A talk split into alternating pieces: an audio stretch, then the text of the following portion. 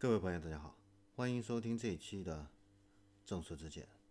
那这期的话呢，我们来聊一下特斯拉。特斯拉的话呢，在六月十号啊，它的股价报收在一千零二十五美元一股，总市值的话呢，达到了一千九百亿，超过了丰田汽车一千八百亿，成为全球第一市值的汽车公司。那这一切的话呢，仅仅是在成立十七年之后。就碾压了有八十七年历史、年销量超过千万级别的这样的一个丰田汽车，啊，那推动特斯拉股价迅速抬升的原因有几个。那第一的话呢，就是特斯拉呢在五月份中国地区的一个销量的话呢，就达到了一万一千多辆啊，远远拉开了和竞争对手的这样的一个，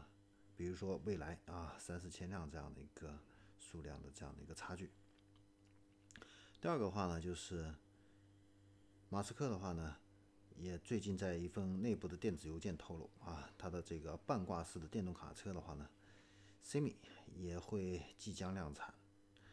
啊。此外的话呢，Model Y 哈现在已经开启了国际的一个交付啊。首先呢，从加拿大开始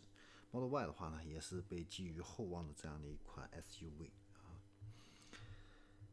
那特斯拉的这个工厂在。二期工程的话呢，现在已经封顶啊，预计今年呢就可以投产啊，这会让特斯拉的一个产量的话呢进一步放量啊。要知道现在特斯拉的一个产品的话呢，目前是供不应求啊，产量的话呢，产能是这个呃压制它这个销量的爆发的这样的一个最大的一个瓶颈。那产能这方面解决了的话呢，对于特斯拉的进一步的一个放量呢，会有很大的一个帮助啊。另外一个的话呢，就是 Space 的这个载人飞船的话呢，发射成功的话呢，也把这个马斯克呢提高到了一个新的一个高度啊，也进一步呢推升了特斯拉的这样的一个股价啊。当然的话呢，推动特斯拉的这个市值一步步走上这个王座的话呢，还有很多的一些核心的一个因素啊。你像在未来电动汽车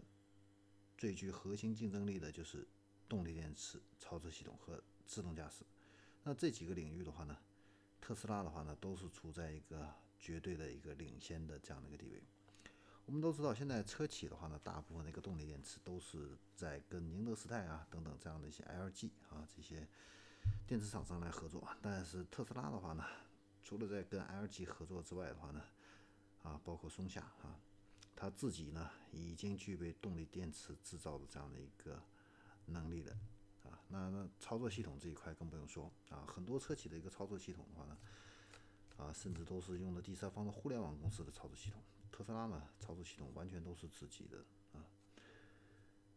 那自动驾驶这一块的话呢，在之前的话呢，特斯拉是跟 Mobileye 合作，现在呢，自动驾驶也都是自己在做啊。但是其他的一些传统车企的厂商的话呢，都还是在和第三方合作啊，来做这个自动驾驶这样的一个系统。所以说呢，特斯拉的话呢，都是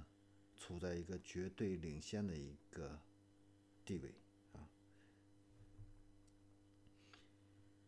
当然呢，特斯拉呢最有价值的还不仅仅是技术这一块，它还有一个碾压对手的，其实。是数据这一块，那现在全世界的话呢，有六十五万特斯拉车主，没有任何一个主机厂能够拥有这么多数量的这样的一个新能源的一个车主。那这些车主的话呢，每天都在为特斯拉收集两千万公里的这样的一个里程的一个数据。那预计截止到二零二零年，收集的总里程的这个数据的话呢，将达到两百二十亿英里啊。那这种。闷声不响发大财的这种数据收集的一个模式，以及流水线自动化的这种深度学习的一个模式，为特斯拉节省了进化进程所需要的大量的专业的工程师，它的研发的一个效率、进化的速度，同样也是有一个压倒性的一个优势啊！这个是其他车企很难所企及的，这也是为什么特斯拉啊。它现在的一个市值啊，能够被大家给估的这么高的一个非常重要的一个原因啊，那很多分析师的话呢，也都预测啊，特斯拉呢，现在呢，这个是干掉了丰田，未来的话呢，很有可能会像苹果这样的一个市值万亿的一个市值去进发啊，会成为一个汽车行业的一个苹果。好，那这里是正说之见，那我们这一期的话呢就聊到这里，我们下一期再见。